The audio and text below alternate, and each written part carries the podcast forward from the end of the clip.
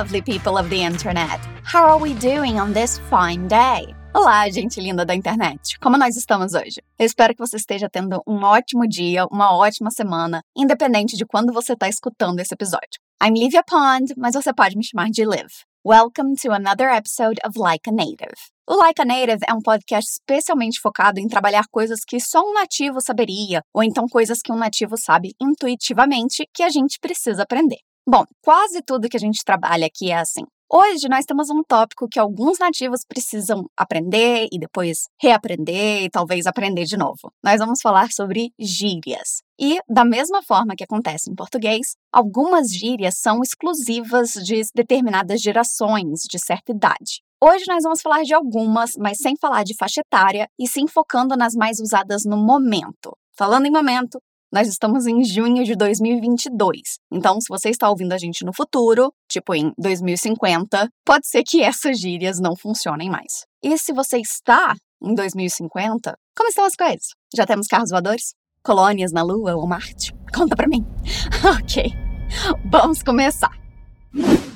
Hoje nós vamos falar de só algumas gírias, mas se você quiser saber mais sobre gírias, se quiser mais desse tipo de episódio, ou se quiser fazer sugestões em geral, corre no nosso Instagram, FluencyTV em inglês, e manda uma mensagem pra gente. Nós sempre amamos receber suas mensagens, sejam elas sugestões, reclamações, elogios, o que for.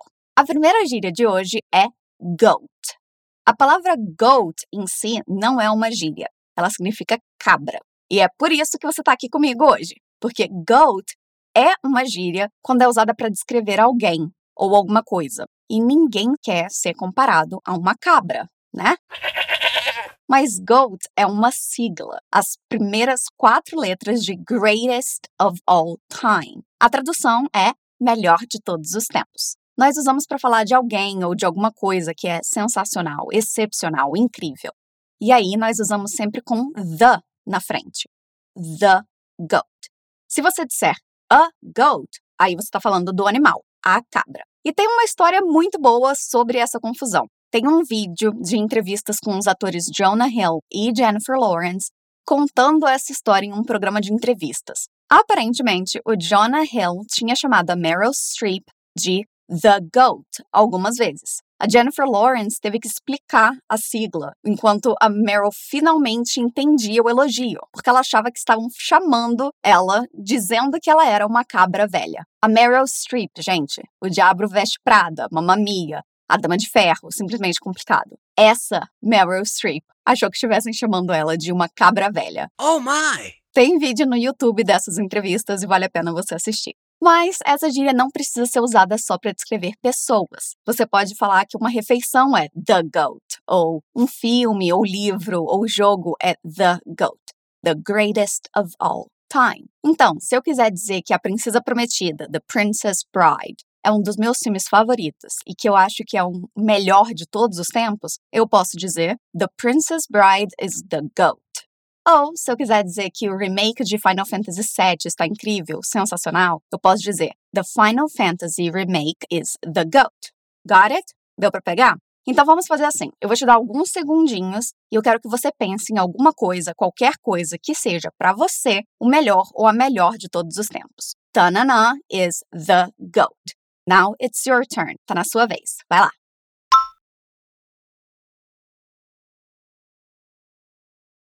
Awesome. A segunda gíria de hoje é lit. É uma palavrinha curtinha de só três letras, mas tem um significado bem maior. Lit também é usado como um adjetivo, é uma descrição de alguma coisa ou alguém. Quando ela surgiu, uns 30 anos atrás, ela era usada para dizer que alguém estava intoxicado, tinha bebido demais. Então você poderia dizer: John was lit last night, e significaria John bebeu todas ontem.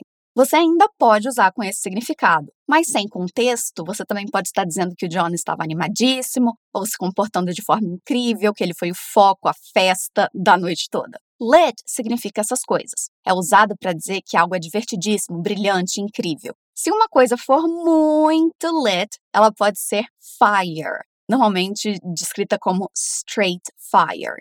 Lit pode ser aceso e fire significa fogo. Então, deu para pegar essa conexãozinha ali? Por exemplo, Se eu quiser dizer que a festa na noite passada foi memorável, uma noite para ficar na memória, inesquecível, sensacional, eu posso dizer The party last night was straight fire. No nosso portal fluencytv.com, você pode ver mais exemplos dessas gírias, com a tradução aproximada, é claro. É só clicar no link que está na descrição, que vai te levar direto para o conteúdo extra que acompanha esse episódio. Agora, se lit pode ser traduzido como brilhante, essa próxima gíria pode ser traduzida como jogar na sombra. É throw shade. Throw shade. Tem mais ou menos o significado da tradução literal mesmo, de colocar alguém na sombra, de falar mal, insultar alguém ou dizer algo bem rude, indelicado. Por exemplo, people are always throwing shade at Taylor Swift. As pessoas estão sempre falando mal da Taylor Swift. Só que esse throw shade é mais indireto. Não é falar mal da pessoa na cara dela, sabe? É só dar aquelas indiretas que só quem conhece entende. Então, dependendo do jeito que alguém falar com você, você pode dizer: Yes, this is what I'm wearing. Stop throwing shade at me. Sim, é isso que eu vou usar. Para de jogar indiretas para mim. Para de tentar fazer eu me sentir mal.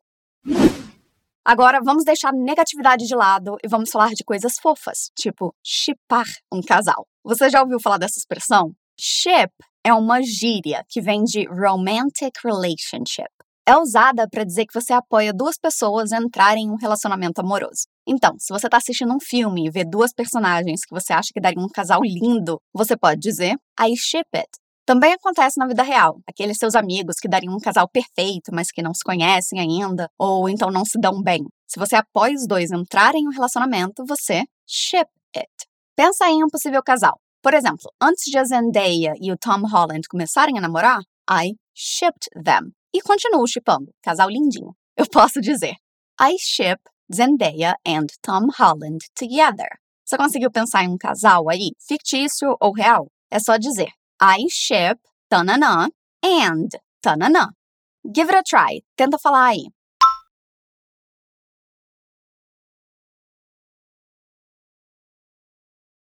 Alright, vamos ver mais uma slang? Yes! Yes! Yes! Nós vamos falar agora de rent free. Rent free pode ser traduzido para sem aluguel ou de graça. A gente usa quando está falando de alguma coisa que está grudada na sua cabeça, que você não consegue esquecer. Por exemplo, a série da Netflix, Heartstopper, não sai da minha cabeça. Eu vivo pensando nela. Eu já assisti algumas vezes, li todos os quadrinhos, mas ainda está na minha cabeça. Então eu posso dizer: Heartstopper is living in my head rent free. Heartstopper está vivendo na minha cabeça sem pagar aluguel. É uma tradução meio estranha, mas o significado até que faz sentido, né? É uma coisa que você não consegue tirar da sua cabeça, que não era para estar lá, mas que está e você não tem controle nenhum sobre. Rent free. E nós chegamos à última gíria de hoje, Lovelies. Claro que aqui a gente só falou de algumas, bem curtinhas, com apenas algumas explicações dos possíveis jeitos de usar. Mas se vocês curtirem esse episódio, é só contar pra gente que a gente faz outros com mais expressões, mais gírias para você se comunicar like a native. A última gíria de hoje é vibe check. É a verificação da vibe, da vibração de alguém ou de algum lugar. Tem algumas maneiras diferentes de interpretar essa gíria, dependendo de onde você está e de quem pergunta. O que é mais comum, no entanto, é dizer se alguém passou ou não no vibe check. Por exemplo, você acabou de conhecer alguém, mas ficou um clima estranho, tenso, você não se deu bem com a pessoa, não passou no vibe check acabou de conhecer e em 10 minutos você está agindo como se você conhecesse a pessoa a vida inteira, passou no vibe check. Também serve para falar de lugares, situações. Aquele beco escuro, frio, deserto, meio perigoso. Didn't pass the vibe check. Esse episódio, it's vibing, passou no vibe check. Como eu disse antes, tem exemplos e mais explicações no material que acompanha esse episódio lá no nosso portal fluencytv.com. And this is where we're going to end today's episode, lovelies. E é aqui que eu vou ficando. Gente linda, tem novo episódio dos nossos podcasts toda semana, então fica de olho para não perder nada e a gente fica esperando por você. I'll see you soon. Stay awesome.